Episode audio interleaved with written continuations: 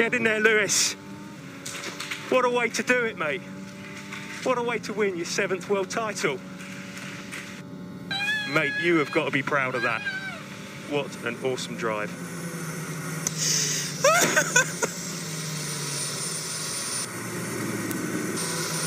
Thank you so much, guys.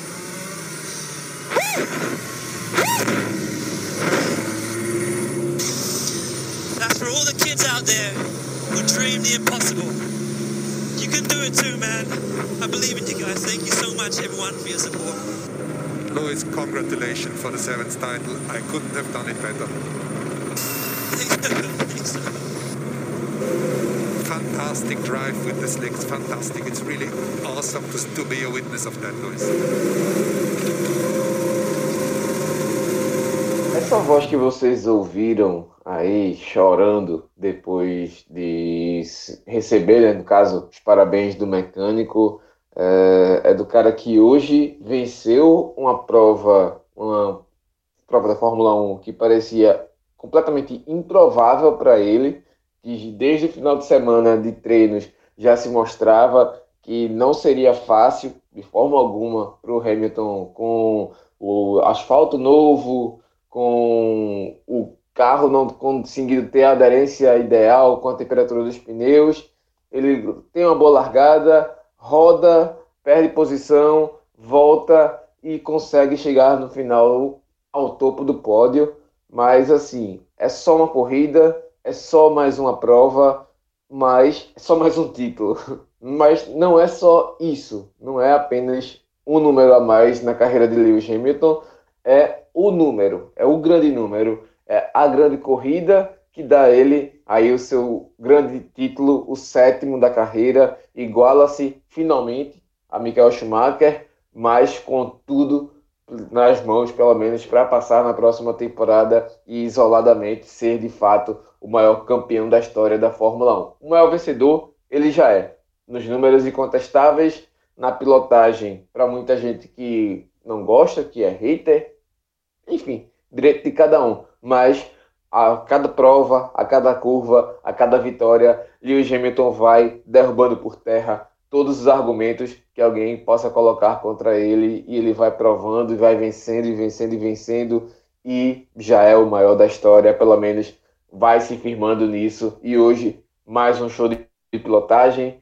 mais uma grande corrida, mais um domingo em que a gente que curte Fórmula 1 é privilegiado com a história desse cara vivendo as corridas de Fórmula 1 e que fique aí é, para a história. Assim como Pelé, quando fez o seu milésimo gol lá atrás, nos anos 60, lembrou das crianças, pediu para que cuidassem delas, um outro contexto de mundo, um outro contexto de história, claro. Em seu maior momento de glória, Lewis Hamilton para, olha para as crianças, pensa nelas e dá, no caso, uma nova ideia, um novo pensamento. Já é que eles acreditem, que essas crianças acreditem que elas podem fazer tudo, porque assim, do mesmo jeito, ele um dia acreditou que ele pôde fazer e ele fez. Então, vamos embora começar mais uma última volta. Lewis Hamilton, the man from Stevenage, champion, Champion, champion, champion, champion. champion of the world. Still proof that a dream is more powerful than history. All I'm really looking for is getting in the podium. No push yet. Still in the race. Even when physics, logic, They make contact. and the universe have other plans. Still a bigger story than the headlines.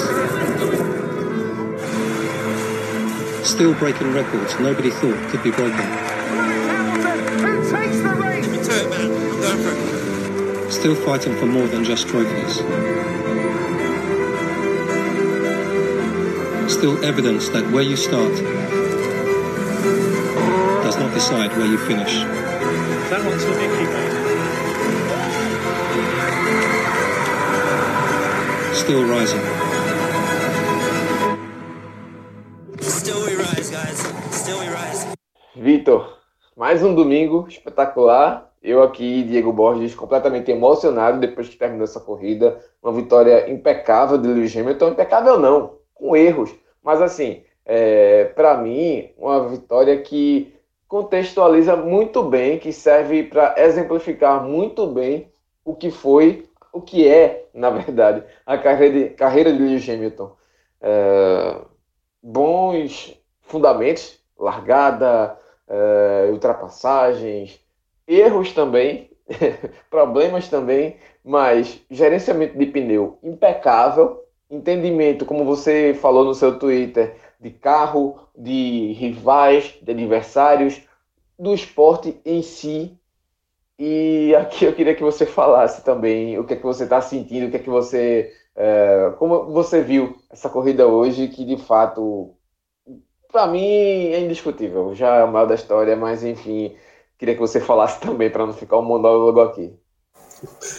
Não, realmente eu acho que não tem como chegar para falar de Lewis Hamilton, chegar para falar de mais essa vitória, de mais esse título que ele leva e realmente não acabar virando monólogo, porque é muita coisa para se falar, é muito muita coisa para ser exaltada esse piloto excepcional que a gente está tendo prazer de assistir. Eu acho que a gente, Diego, vive um. Claro, a gente não pegou talvez a era de ouro da Fórmula 1 ali dos anos 80, mas a gente teve a sorte de conseguir acompanhar dois nomes que fizeram uma história absurda na categoria, que foram primeiro o Schumacher e agora o Hamilton, claro, já com já com acompanhamento bem mais mais presente da nossa parte. Mas é, eu acho que a gente vive numa geração abençoada, porque não é possível, não é, não é possível realmente que uma pessoa de outra era conseguisse pegar dois, dois pilotos tão geniais em, em uma sequência, um logo sucedendo ao outro. Mas o Hamilton quer, na verdade, questionar uma coisa do que tu falou no início. Tu falou que tem os haters, tem quem não gosta, tudo bem a opinião de cada um. Eu acho que nesse momento, dizer que o Hamilton é, não é um bom piloto, fica com essa história, não, ele só ganha porque a Mercedes é boa, se não fosse isso, ele só tinha um título lá pela McLaren, pronto. Eu acho que isso já é burrice. Eu acho que não é nem questão de opinião nem nada. Eu acho que simplesmente é uma pessoa que acha que está acompanhando Fórmula 1 e fica assistindo as corridas lá da Fórmula Indy achando que está vendo Fórmula 1. Porque tem outra realidade. É um negacionista. Mas o Hamilton é um piloto fenomenal. Hoje, é, ele teve realmente um início ruim na prova, não foi nada impecável essa corrida de hoje. Ele começou mal, ele errou bastante no início. Ali pela volta 20, eu estava pronto para chegar aqui e dizer que Hamilton era heptacampeão, mas era um destaque negativo da prova. Mas mais uma vez ele surpreende. Eu acho que pela primeira vez em muito tempo uma vitória do Hamilton conseguiu ser surpreendente. Mas foi realmente surpreendente. Ninguém esperava pelo final de semana, ninguém esperava pela forma como a. Não como a prova começou, porque ele teve uma bola largada, mas como as primeiras voltas se sucederam. Mas ele se superou do final de semana, ele se superou dos erros e eu acho que é isso que tu falou, a prova retratou a carreira dele. É superação, superação, e quando alguém acha que ele não vai conseguir, ele vai lá e consegue de novo. E consegue, e vence, e vence. Eu acho até engraçado, porque o pessoal da Racing Point, que a gente vai, claro, a gente vai debruçar toda a corrida também, mas foi muito engraçado porque o tempo todo na corrida eles ficaram, o pessoal da social media, né? Tanto da Racing Point quanto da Mercedes, trocando brincadeiras ali e tal, resenha, tudinho, porque é, até a Mercedes dizia, ó, oh, será que todo tempo nós éramos a Racing Point preta? Tipo, muita resenha que a Racing Point estava correndo muito bem com o Lance Stroll, com o Sérgio Pérez também, que acabou terminando no pódio em terceiro. E, tipo, outra coisa que queria destacar antes da gente começar a corrida é o primeiro aperto de mão do heptacampeão vem do tetracampeão, que, assim, embora Hamilton tenha ultrapassado o Schumacher, tenha, na verdade, igualado o Schumacher em questão de títulos, mas tenha ultrapassado em questão de vitórias, ele sucede, na verdade, o Sebastian Vettel, que é mais novo que ele em relação à entrada na Fórmula 1, porém foi quem teve a última hegemonia antes da hegemonia do Hamilton. E assim, a grandeza do Sebastian Vettel em seu maior momento de glória desta temporada, que foi o pódio que ele conseguiu e conseguiu com muito, mas muito mérito. Ele desce do carro, vai lá, espera o momento certo, vê o Hamilton ali se desaguando ainda em lágrimas, o Hamilton ainda muito emocionado, ele vai lá, estende a mão e aperta a mão do campeão, de campeão para campeão, de um tetra para um hepta, e os dois se conversam ali, trocam algumas palavras, e eles se entendem, eles são, assim, de certa forma, amigos também, é, fora da pista também, e são muito, extremamente competitivos, e talvez ninguém conheça mais uma rivalidade como eles conhecem entre si, um conhece o outro, enfim, a gente já viu várias vezes o Vettel pistolar com o Hamilton, já viu também o Hamilton pistolar com o Vettel, mas a grandeza dos dois, dessa relação que eles dois têm, é, para mim, é a alma da Fórmula 1. Mesmo o pessoal dizendo, ah, mas no tempo do Senna e do Prost e não sei o que, do Mansell e do Piquet, bicho, a essência é a mesma, tá ali e não tem como fugir disso, não tem como negar isso. É realmente nessa nessa geração de Senna, Prost, Piquet, como tu falou, talvez existisse uma condição melhor para essa disputa na pista do que acontece hoje, eu acho que isso não há dúvida, mas isso não anula realmente a rivalidade, a rivalidade é muito grande, a disputa é muito forte, não, não é porque eles não estão conseguindo performar no mesmo nível que deixa de existir disputa, deixa de existir concorrência e deixa de existir rivalidade.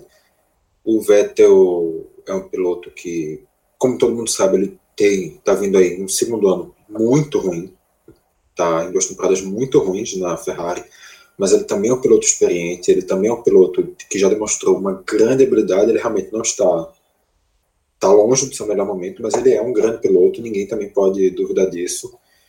Ele voltou a ter um bom desempenho depois de, eu acho que o último momento que o Vettel conseguiu sair da pista e com um sorriso na cara foi na corrida que ele ganhou lá na metade da temporada do ano passado, então já deve estar fazendo aí quase um ano e meio da última vez que o Vettel realmente teve um bom momento dentro da Fórmula 1, mas ainda assim eu acho que chega a ser quase uma quase um respeito, quase uma humildade dele, dele não ir naquele momento ele, ao invés de ir tirar onda com a Ferrari, ao invés dele ir comemorar na frente do Leclerc que tinha que foi quem ele conseguiu ultrapassar no finzinho. Não, ele foi lá, ele cumprimentou o campeão. Eu acho que isso também foi uma grande hombridade, essa palavra bonita que a galera usa, uma grande hombridade do Sebastian Vettel. É isso. Então, vamos embora para a corrida, porque não foi também uma corrida que ficou alheia aí à história do Hamilton. Tipo, é, de certa forma, o título do Hamilton, que era assim esperado, era, mas nos treinos livres já dava para ver que, é, como eu já falei lá no, na introdução, o asfalto novo do, da pista da Turquia e, e também estava já com os primeiros sinais de chuva, os carros já não estavam conseguindo ter um bom rendimento. O Hamilton já tinha falado que estava uma merda várias vezes, e uma merda com M maiúsculo, mas começou ali, né? E a Racing Point fazendo é, boa volta em cima de boa volta na chuva ontem no treino classificatório, acabou fazendo ali a, a primeira fila praticamente. Teve o, o, o Stroll na, na, largada e teve o Verstappen atrás dele, na mesma fila, pelo menos no caso, na linha, na reta, atrás do Stroll. Teve o Pérez, que é seu companheiro de equipe, teve o Albon atrás do Verstappen, no caso, as duas Racing Point do Red Bull. A Red Bull largou muito mal, não só com o Verstappen, mas também com o Albon. O Hamilton, que largou de sexto, passou para terceiro praticamente, só que ele acabou rodando depois de perder posição. A Renault também largou muito bem com o Ocon e Ricardo, só que o Ocon teve toque e Bottas rodou, foi lá para trás. Bottas que era o único que poderia ainda é, adiar aí esse título do Hamilton hoje e teve mais uma vez uma corrida desastrosa. Meu Deus do céu. E, tipo, teve também a largada do Sebastian Vettel, que foi espetacular. Mas assim, de novo, uma largada muito interessante, muito surreal para esse nível que a gente está vendo da Fórmula 1 nessa temporada principalmente, mas nos últimos anos também. Assim como a gente teve a largada também muito empolgante de Portimão em Portugal. Eu não sei, eu acho que a de Portugal foi melhor, mas quero ver tua opinião, Vitor, se você concorda se discorda de mim, mas de toda forma também foi mais uma ótima largada realmente foi uma foi bem emocionante ali aquele aquela largada o o Verstappen, a gente viu, ele tocava a marcha, tocava a marcha, o não saía do lugar, ficava só patinando naquela pista completamente oleosa e molhada, que, como todo mundo sabe, água e óleo nunca é uma combinação boa para nada, e claramente para uma pista de Fórmula 1 com certeza não seria. E o Hamilton e o Vettel conseguiram largadas sensacionais. Principalmente o Sebastian Vettel, que ninguém estava dando nada quando viu. Vettel já estava ali na. Acredito que na largada ele conseguiu sair da quinta ou na sexta posição, hum, bem acima do décimo terceiro, se não me engano, que ele tinha largado. Então, realmente, uma largada surpreendente do Vettel, que, na verdade, até construiu esse caminho para ele, ele fazer uma corrida no nível que fez. E quanto a menos emocionante que Portimão, eu acho que possivelmente não, não perde por muito, não, mas eu acredito que sim. Mas sem dúvida nenhuma, uma largada em alto nível, uma, um início de corrida muito bom, independente da largada também. E que foi, na verdade, prelúdio para uma, uma boa corrida. A minha expectativa, na verdade, não era de que a corrida acontecesse dessa maneira. Como todo mundo sabia dessa pista escorregadia, do que a gente tinha acompanhado antes nos, no, ao longo dos treinos, eu acho que todo mundo tinha uma expectativa de uma corrida com muitos acidentes, com muitos carros saindo, acontecendo muitas coisas improváveis e com a Mercedes nem chegando perto do pódio. E uma vitória completamente surpreendente não foi o que aconteceu, mas ainda assim a corrida conseguiu apresentar bastante emoção desde o início. E assim, o principal ponto de decisão dessa corrida foi justamente a questão dos pneus intermediários. Tipo, todos, praticamente todos largaram de pneus de chuva, exceto pelas duas Williams. Tanto o Latifi quanto o George Russell largaram de pneus intermédios. Mas é, a primeira, o primeiro carro, no caso, a trocar para pneu intermediário foi o Leclerc na volta 7. Que assim, é, como o asfalto é, é novo, era novo, é, fica até mais difícil também ainda secar a pista, né? criar aquele trilho que os carros é, naturalmente criam, porque eles não atingiam a sua maior velocidade. Então, assim, é, o freio não aquecia o suficiente e por conta disso não dava a, aos carros a, essa, essa, essa liberdade aos pilotos, na verdade, de acelerar o máximo que eles poderiam, mesmo na chuva. E aí o Leclerc bota intermediário e começa a destruir, destruir tempo, destruir tempo, fazer volta em cima de volta mais rápida, e todo mundo foi para o box. Bottas, Vettel, Hamilton, todo mundo intermediário praticamente, e ficou um cenário completamente imprevisível. Só o Stroll, que demorou um pouquinho ainda, mas depois as Racing Pontos pararam também, junto com o Verstappen, e aí começou, né? O roda-roda, e o Verstappen era o cara que mais, até ali, mais ameaçava a Jason Point de, de vencer a, a prova na frente deles. Só que o Verstappen me comete dois erros. O primeiro é na saída dos boxes, assim que ele para, em que ele escapa o carro ali, ele perde o controle e pisa claramente na, na faixa branca. Eu fiquei com essa impressão de cara. Mas assim, eu fiz, será que não pisou e ninguém viu? Enfim, a, o incidente, inclusive, vai ser analisado ainda depois da corrida, está sendo analisado na verdade. Pode ser que o resultado saia ainda enquanto a gente está gravando, mas, assim, é, depois ele ainda chegou a rodar. Então, assim, erros também do Verstappen, o álbum também rodou, e aí a gente já faz uma mistura, Vitor. Eu acho que na análise individual aqui, esse programa vai ser bem fora do roteiro que a gente geralmente grava. Eu acho que as Red Bulls deixaram muito assim a desejar. O, o rendimento do Verstappen, o rendimento do álbum. O álbum até estava desenhando, tipo, ah, pode ser uma corrida boa dele. Ele aproveitou muito bem o erro de Hamilton depois, quando ele tentou passar Vettel, e passou os dois, e passou fácil o Vettel, o que o Hamilton demorou muito para passar o Vettel. E o, e o álbum passou, só que aí ele roda de novo. Tá certo que o pneu estava é, gasto, tá certo que o, o freio dele dianteiro, como ele já tinha falado, estava falhando também por conta dessa questão da temperatura, mas é mais um erro de álbum quando ele estava com a faca e queijo na mão para ser o cara com a melhor pontuação da Red Bull no ano e joga tudo pro alto com a rodada feia. Tá certo que ele até se recuperou, não perdeu tantas posições assim, mas é, deixou de brigar ali pelo pódio, pelo menos, né? Que na verdade poderia ser até a vitória. Não, ele estava ele tava vivíssimo na briga pela vitória. Na verdade, em alguns momentos eu acho que ele chegou até a, a ser um dos favoritos a, a conseguir sair com a vitória, mas realmente não, não conseguiu se sustentar. A corrida no final foi a corrida de quem falhou menos. O Hamilton teve, na verdade, várias falhas. O Hamilton falhou em diversas oportunidades, só que os erros do Hamilton foram erros muito pequenos. O Hamilton não chegou a rodar, sair e ir para longe.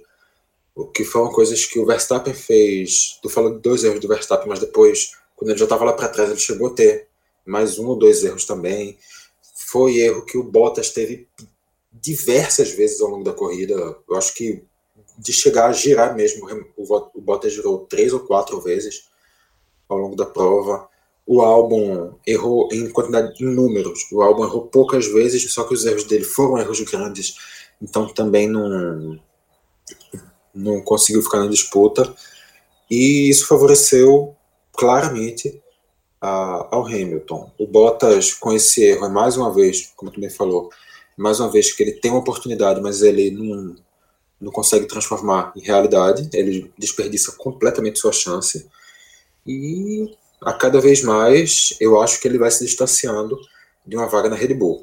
Lembrando que, pelas previsões que, que tinham sido feitas na, na Red Bull anteriormente, ele teria mais duas corridas para para provar o seu valor, para convencer que ele deveria ficar lá, e essa foi a última dessas corridas. A tendência é que a Red Bull decida a sua situação, defina quem será o seu segundo piloto no próximo ano, já ao longo dessa ou da próxima semana. A gente deve estar debatendo isso provavelmente no próximo programa. Debatendo já, no caso, qual é esse nome. E eu acho que cada vez mais esse nome não é o Alexander Albon. Hoje, mais uma vez, ele jogou fora a oportunidade, ele perdeu a chance de se reafirmar, perdeu a chance de dizer que ele merecia essa vaga. E fica realmente difícil imaginar que a vaga na Red Bull vá sobrar para ele. E detalhe, né? Ele já teve é, posições que de fim de corrida piores na temporada do que esse sétimo lugar de hoje.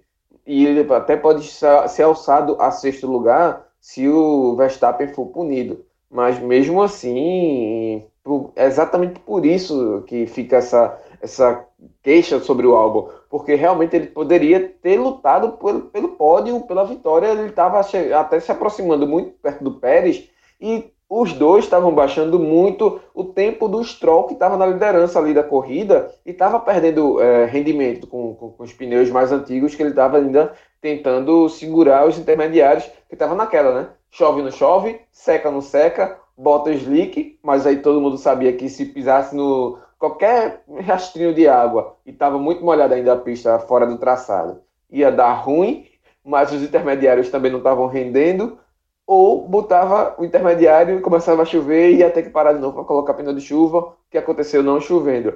Mas foi nesse impasse aí, nesse vai não vai, vem não vem, que o Stroll foi estrolado. Eu estava esperando tudo acontecer com o Stroll, ele errar, ele passear ali, fazer qualquer coisa, qualquer estrolada, qualquer cagada. Mas dessa vez o menino não teve culpa, ele foi estrolado pela sua equipe Racing Point. Ele estava na liderança. O Checo Pérez estava segurando ali uma boa distância entre ele ali, 4, 5 segundos geralmente. O máximo que teve mais perto dele foi 3 segundos quando o Albon estava atacando o Pérez. Mas depois que o Albon rodou e perdeu posição para o Hamilton, o Hamilton tentou ainda alcançar o Pérez, mas não conseguia né, fazer a ultrapassagem. Assim como ele teve problemas para passar o Vettel, também não conseguiu passar o Vettel direito. O Racing Point me chama o Stroll pro boxe, velho. E o cara volta em quarto lugar, volta no meio do Buruçu, perde rendimento porque o pneu intermediário no instante perdeu rendimento, porque o termômetro era o Leclerc. Leclerc parava, botava intermediário, ia bem todo mundo. Para, para, para, para, bota intermediário, vai todo mundo bem.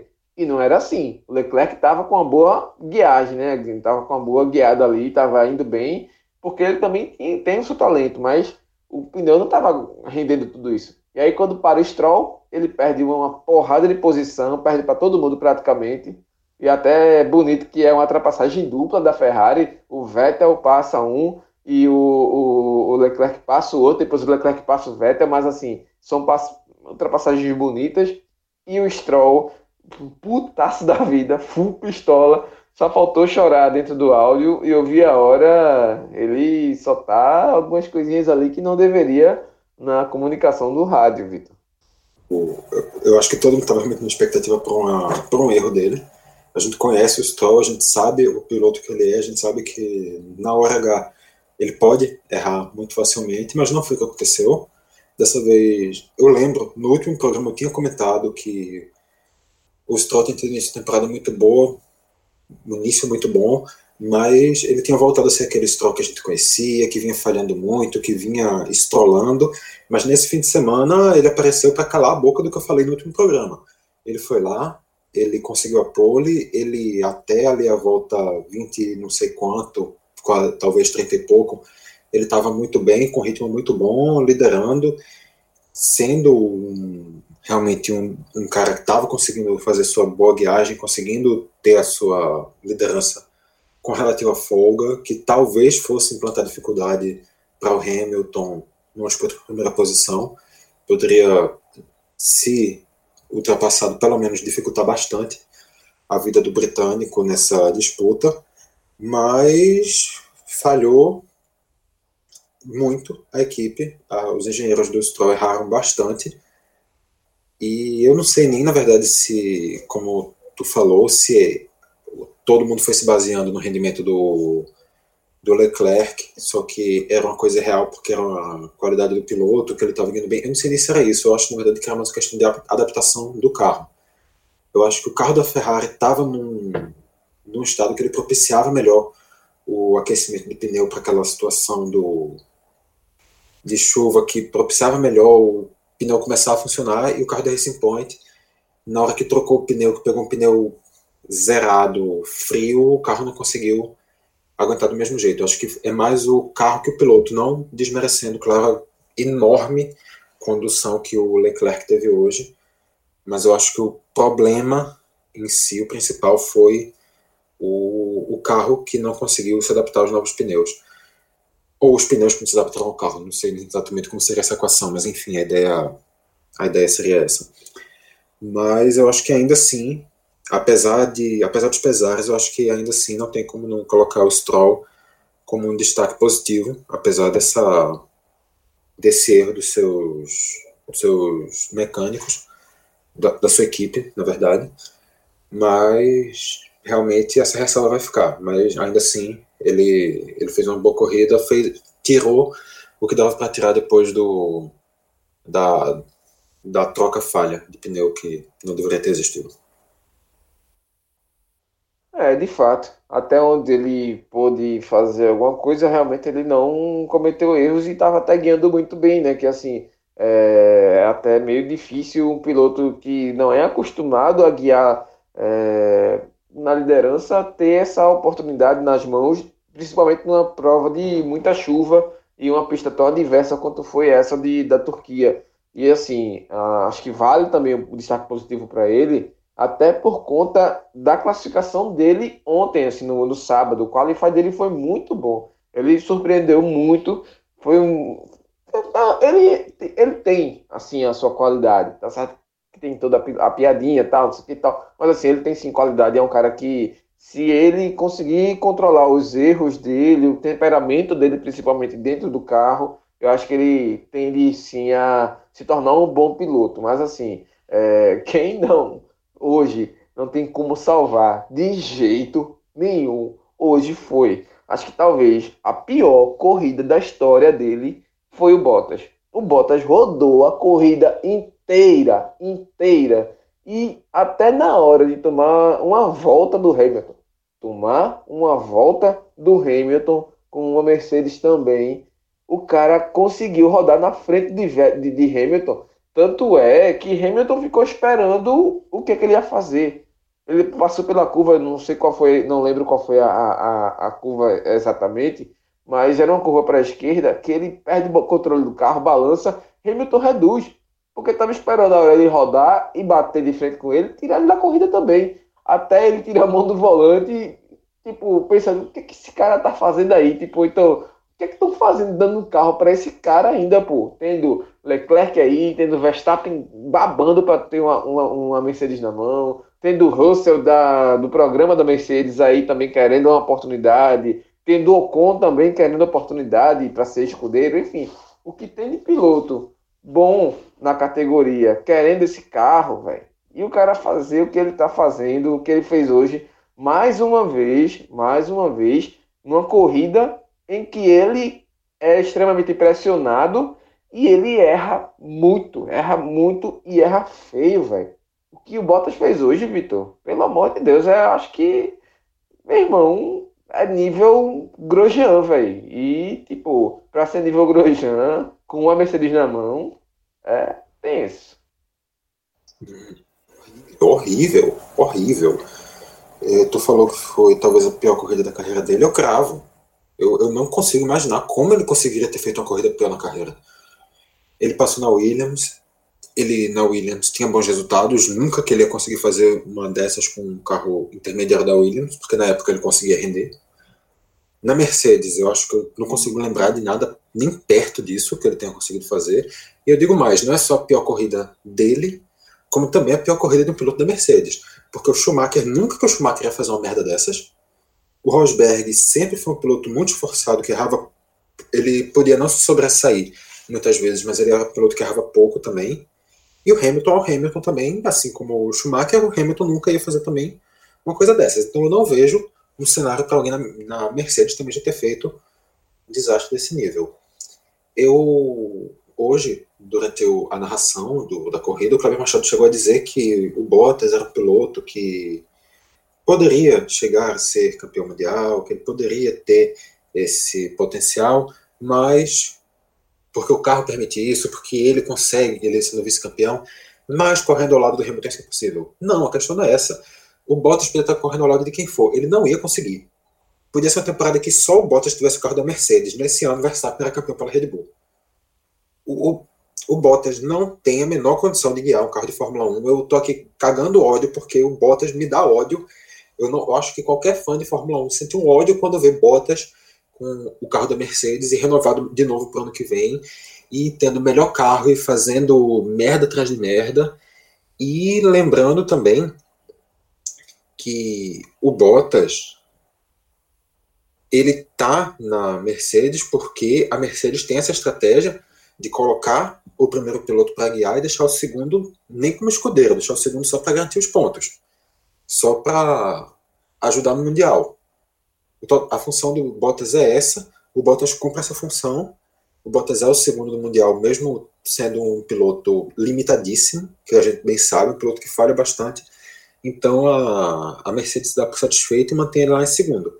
Mas para qualquer pessoa que pense na competitividade da categoria, que pense na, na atração que a Fórmula 1 pode ter para a torcida, pode ter para público, pode ter para patrocinador, a presença do Bottas com o carro da Mercedes é um prejuízo para a Fórmula 1 como um todo, apesar de ser benéfica para a Mercedes.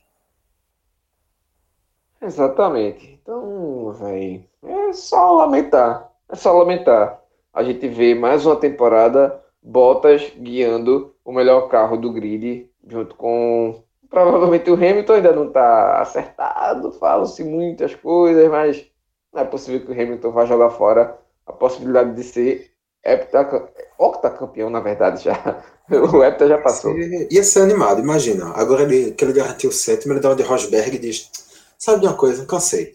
Vou, vou tirar aqui um anozinho sabático. Vou, vou descansar vou ficar no, no Caribe tomando uma pina colada e assistindo as corridas pela TV. Imagina o então, bolso que é essa na Fórmula 1. Ou então se sair se metendo em corrida de rally, fazendo vários rolês aleatórios, tipo o Ronaldinho Gaúcho. Seria interessante. Ele tem, ele, ele, fez, ele tem até a equipe dele na, na Exato.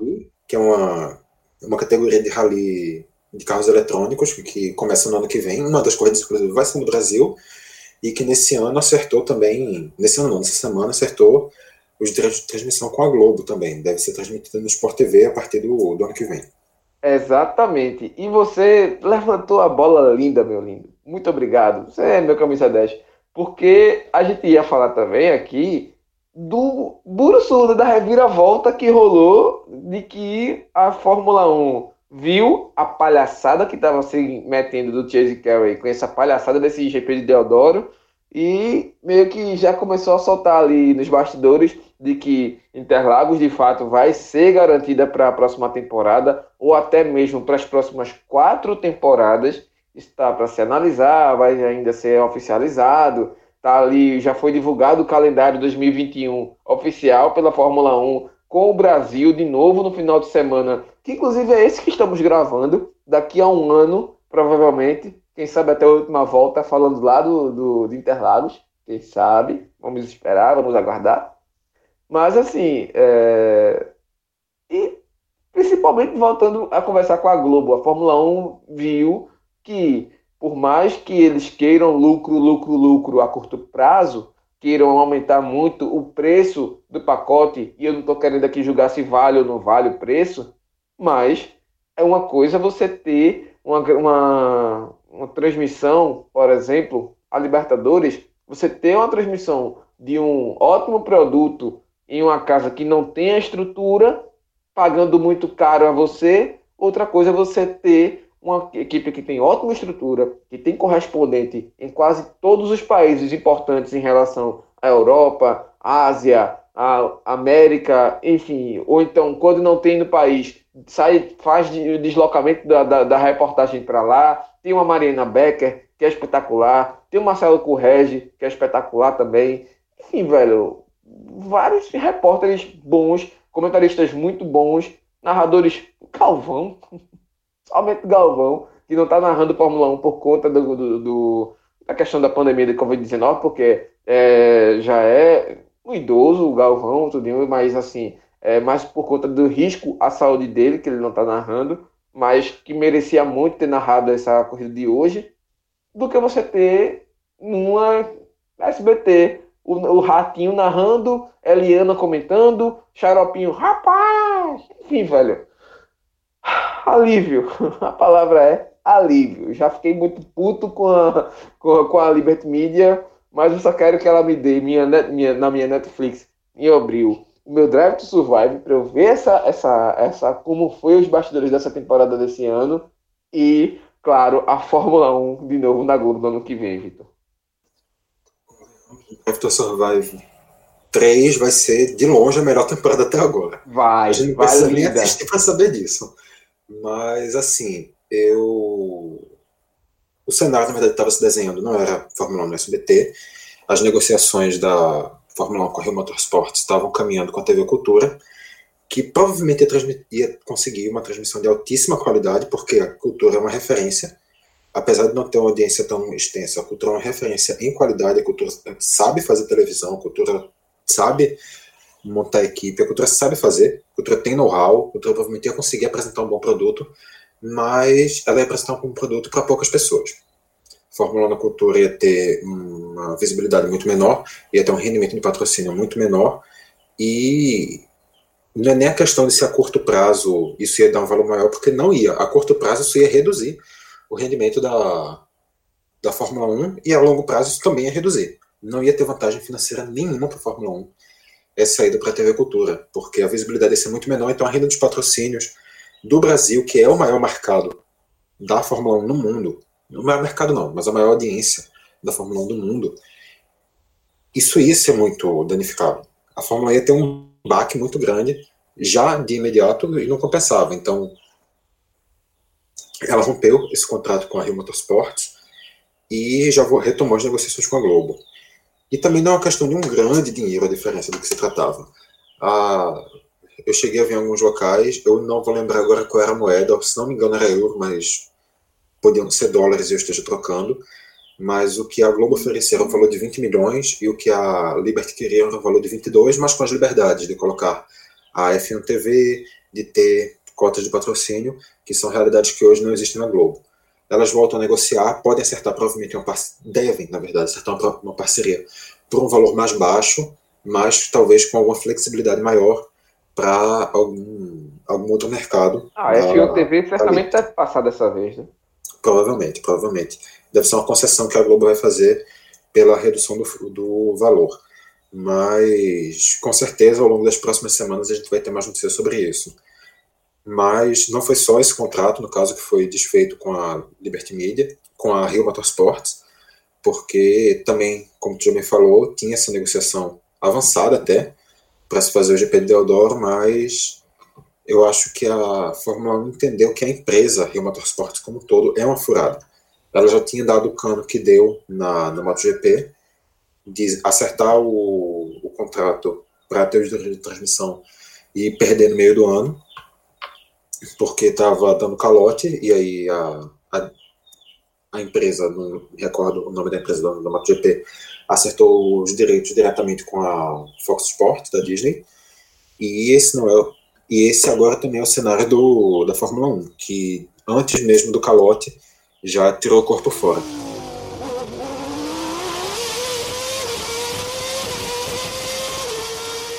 Então é isso, vamos passar aqui para a classificação da corrida, como terminou de fato o GP, pelo menos no grid, por enquanto, né? lembrando de novo que tem a investigação sobre o Max Verstappen. Hamilton venceu, primeiro lugar, Pérez segundo, Vettel completou o pódio, Leclerc errou ali no finalzinho e perdeu a posição para o Vettel, e ainda passou o Pérez, o erro do Pérez, mas o Leclerc também errou. Carlos Sainz, e aqui vale também mais uma vez um destaque positivo para as McLaren. Carlos Sainz em quinto, aí veio Verstappen, Albon sétimo, Norris em oitavo, Stroll nono e décimo o Ricardo completando, completando aí a zona de pontuação. Vitor, eu sei que você vai querer falar dessa McLaren, né, que é, classificou muito mal no grid, uma classificação que pela primeira vez na temporada não tinha nenhum dos dois carros entre os dez primeiros, mas terminou bem e o Sainz até podia se aproximar mais se ele tivesse mais tempo, né?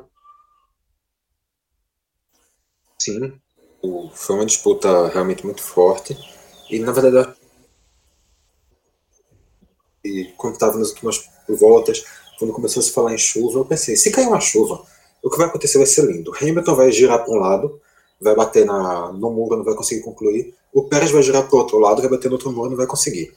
Leclerc ganha, com Vettel em segundo e Carlos Sainz em terceiro. Três vitórias, três carros da Ferrari na prática, né? Porque o, o Sainz não queria ter na Ferrari também. Mas ia ser interessante se isso acontecesse, mas enfim. eu pensei isso, Vitor, só para não ficar longe, quando eu vi Vettel e Leclerc brigando por posição, eu fiz. Eita! Me lembro memória do Brasil no 2019, mas os meninos se comportaram. É, tem, tem histórico de problema ali, tem histórico. Mas a, a McLaren, eu acho que sai de 5 como um dos pontos positivos de hoje. Tava, vinha tendo um final de semana ruim, ninguém gerava muita expectativa sobre eles. Mas o Sainz fez uma prova muito boa. O Sainz é um dos grandes destaques dessa prova. Conseguiu se firmar ali na quinta posição. Uma corrida discreta, talvez, mas que foi galgando posições ali aos poucos e conseguiu terminar muito bem. E o Lando Norris também conseguiu uma boa prova. Hum, também não foi alvo dos holofotes na maior parte do tempo. Teve que lutar um pouco mais para conseguir. Ficou ali preso por um grande tempo atrás do, do Magnussen, com ele em décimo, décimo primeiro, Magnussen em décimo. Mas conseguiu crescer e também, assim como o, o Sainz, com um pouco mais de tempo provavelmente ultrapassava o Leclerc, talvez o Vettel e talvez até o Pérez. O Norris ia precisar de um pouco mais de tempo, mas também vinha num ritmo que talvez conseguisse ultrapassar alguém ali da Red Bull também.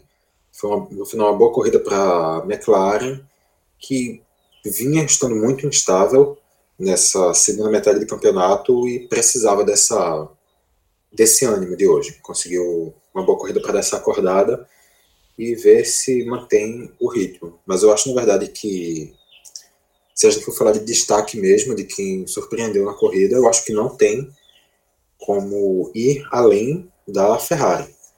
A Ferrari, a gente já comentou aqui um pouquinho, claro, mas a Ferrari vinha num ritmo de um ritmo bom ao longo dos treinos, mas no, na classificatória, quando envolveu a chuva, a Ferrari caiu muito de rendimento não conseguiu colocar nenhum dos carros no Q3. O Leclerc estava correndo muito mal na classificatória.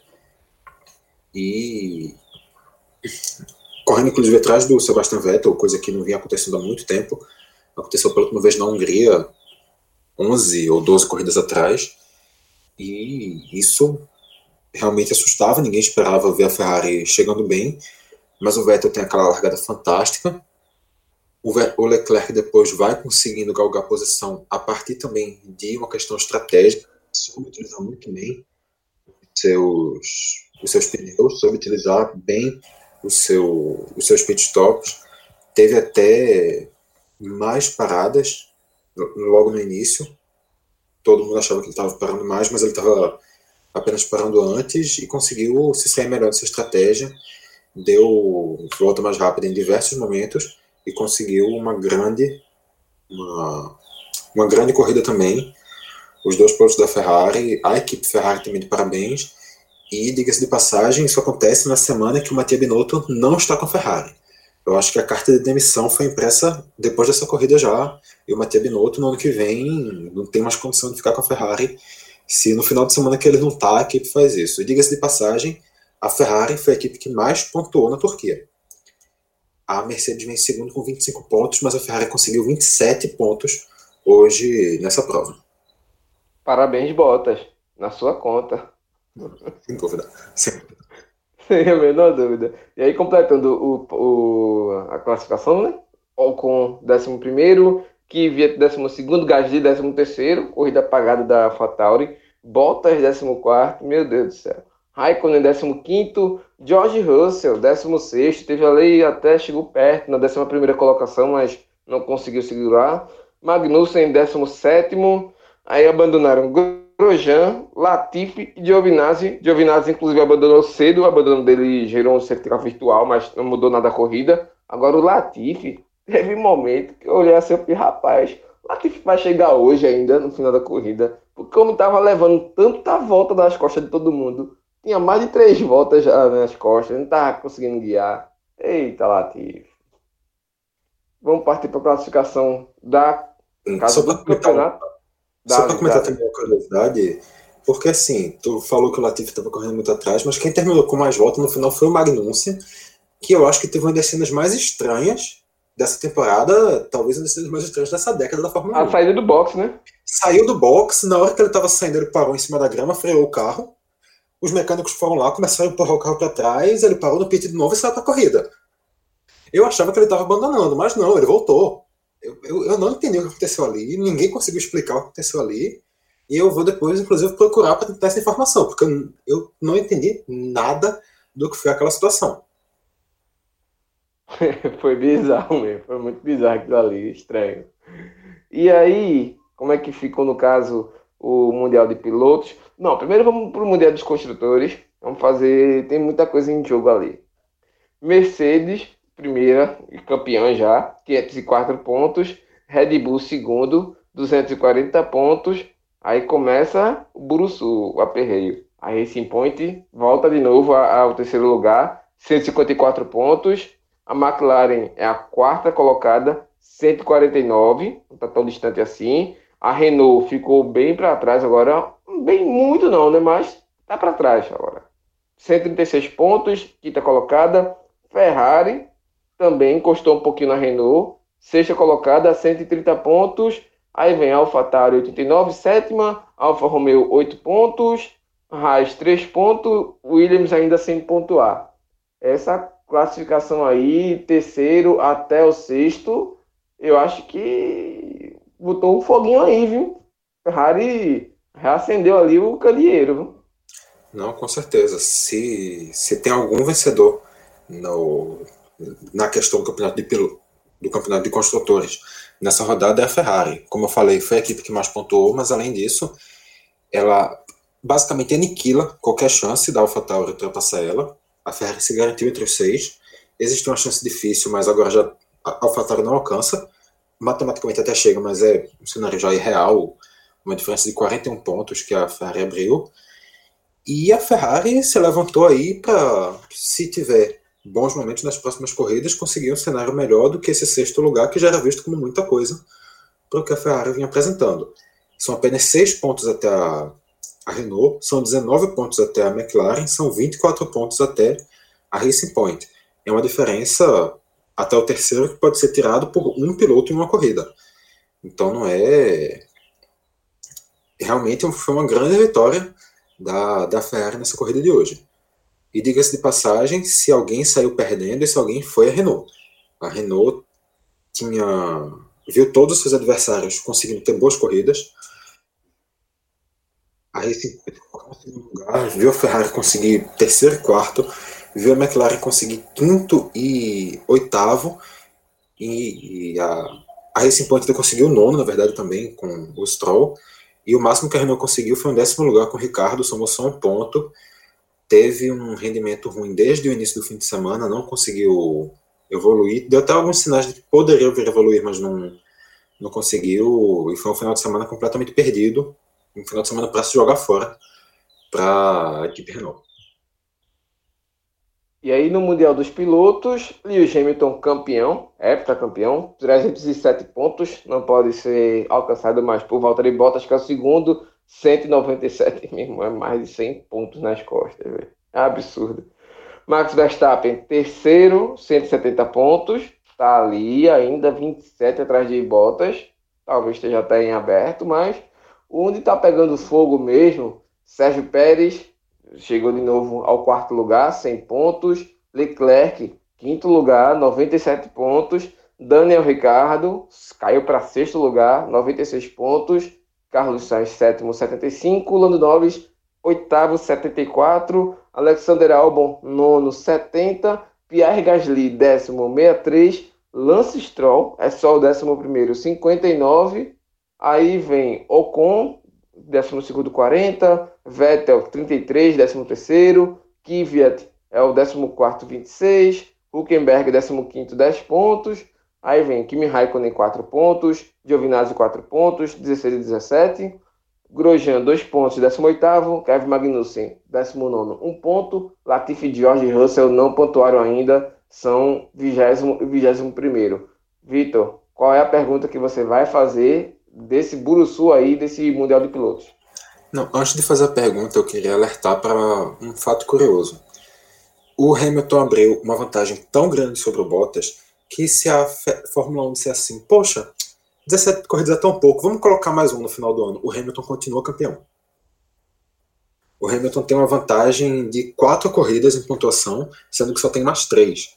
Então ele, ele não só conseguiu o título, como ele ainda distanciou ainda mais a, a vantagem sobre o Bottas se a Fórmula 1 decidir que essa corrida de hoje não valeu, eles decidirem tirar, tirar todos os pontos do Hamilton, o Hamilton continua campeão da temporada da Fórmula 1, de tão grande que é essa vantagem.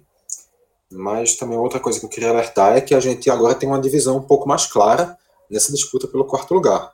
Antes estava um grande emboloado que ia do quarto até o décimo, décimo primeiro. Agora a gente já vê dois pelotões. O primeiro com Pérez, o Leclerc e o Ricardo. E o segundo com Sainz, Norris, Albon, Gasly e Stroll. A gente já vê agora duas situações e esse segundo já um pouco mais atrás, com mais dificuldade para chegar nessa briga pela quarta posição. E uh, hoje eu vou ter duas perguntas, na verdade, mas a primeira eu já vou mandar agora, que é quem tu acha que leva esse quarto lugar, Diego? Não tem uma pergunta mais fácil, não?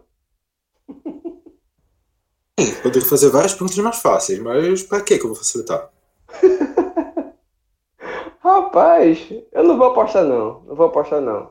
Mas se eu fosse escolher um que eu quisesse que, que, que ganhasse esse quarto lugar, seria o Ricardo. Eu acho que valeria para ele e para a Renault, seria importante até para dar mais fogo no ano que vem, né? O Ricardo chegar como quarto lugar na McLaren e a Renault chegar com quarto lugar de piloto com o Alonso dizer, hum, se fosse o Alonso nesse carro, a gente estaria melhor. Então acho que seria legal ver o Ricardo como quarto lugar, mas eu não cravo não, viu? Cravo nada. Não é para cravar não, aqui é na base do achismo. Eu acho realmente que o, o Ricardo seria talvez mais interessante, mas eu acho que vai dar para o Leclerc. O Leclerc vem, apesar desse erro que ele teve no finzinho da corrida, já na penúltima curva, ou na antepenúltima, mas enfim, já no, no finzinho mesmo, O Leclerc, eu acho que ele vem em evolução na temporada. O carro da Ferrari chegou num ponto mais estável e está tirando um pouco a diferença para os carros da frente. Talvez, talvez dê o Leclerc chegar nessa briga. Mas para o encerramento eu queria também lembrar uma outra, uma outra situação que, como tu já falou, a Fórmula 1 oficializou o calendário dessa, dessa semana e na semana passada, na verdade.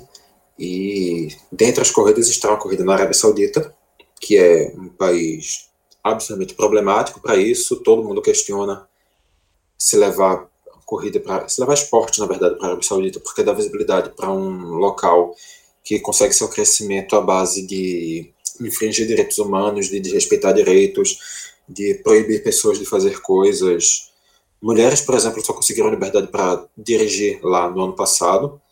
E, por mais ridículo que isso possa parecer, existe a possibilidade de no ano que vem termos uma corrida da W Series lá também. W Series é a categoria feminina, principal categoria feminina do automobilismo do mundo, e que a partir do ano que vem vai estar, assim como a Fórmula 2 e a Fórmula 3, como eventos preliminares da Fórmula 1. Se oficializa como categoria de acesso, passa a valer pontos para a superlicença. E essas três categorias, Fórmula 2, 3 e W Series, vão ter um formato um pouco diferente. Ainda não se oficializou na W Series, mas na Fórmula 2 e na Fórmula 3 vão ser três corridas por final de semana, todas acontecendo ali no envoltório da, do final de semana de Fórmula 1 e em semanas separadas. Então, uma semana tem Fórmula 2, em alguma outra semana Fórmula 3 e em alguma outra semana W Series. Nunca vão coincidir os finais de semana os finais de semana das três categorias. Quase que não saía. E com isso também existe a possibilidade da W Series vir ter uma prova aqui no Brasil. Quando for ter o GP de Interlagos, no ano que vem, é possível que a W Series esteja como uma prova suplementar da, da temporada. Mas essa confirmação de quais serão as corridas da W Series a gente vai ter mais ao longo da, provavelmente dessas duas próximas semanas também, mas ainda não foi oficializado o calendário É, esperar pela oficialização de fato. Agora lembrando que a gente agora vai dar uma pausazinha de 15 dias sem Fórmula 1, dois finais de semana até o próximo, mas também depois vai ser uma sequência de novo de três finais de semana consecutivos. Dia 29 de novembro vai ter a Fórmula 1 em Bahrein, no circuito internacional do Bahrein. No caso, serão duas finais de semana seguidos no Bahrein e duas provas diferentes, pelo menos é, traçados diferentes do mesmo circuito em 29 de novembro e 6 de dezembro. Essas, essas provas acontecerão no período da tarde. Pelo menos o primeiro será de manhã, às 11h10, e o segundo será às 2h10. E depois também encerra o ano, enfim, no dia 13 de dezembro, no circuito pela manhã, no GP de Abu Dhabi, circuito de Yas Marina. Então, esperar até lá ver essa definição das outras posições, né? O quarto lugar de pilotos, o terceiro lugar de Mundial de Construtores, é o que vai valer um bocado aí nessa classificação final da Fórmula 1. Então, Vitor, a gente se despede aqui, né? Mais uma vez, uma corrida histórica, um dia em que vai de fato marcar a história da Fórmula 1 e a gente privilegiado de poder assistir e principalmente poder comentar sobre isso aqui nesse programa. Sem dúvida, sem dúvida nenhuma. Um, um gênio do esporte conseguindo mais uma glória máxima. Lewis Hamilton está de parabéns, não apenas pelo grande piloto que ele é, mas por toda a importância social também que ele constrói, que ele leva, pela visibilidade que ele dá. E isso é fundamental. E ainda tem muito gasto também para dar dentro da Fórmula 1. Tem muita coisa para quebrar ainda e vai conseguir com certeza. Mas só para fechar, álbum, cravou sua vaguinha fora da Red Bull? Tchau. Chorou. Tchau. Tchau. fechamos, fechamos. Virou um álbum de fotografia. É, é melhor encerrar depois dessa. Pode, pode encerrar, porque com certeza já não tem mais audiência depois dessa piada, não. É isso, galera. Valeu. Até o próximo programa, dia 29 de novembro. Estamos aqui de volta. Abraço, até mais.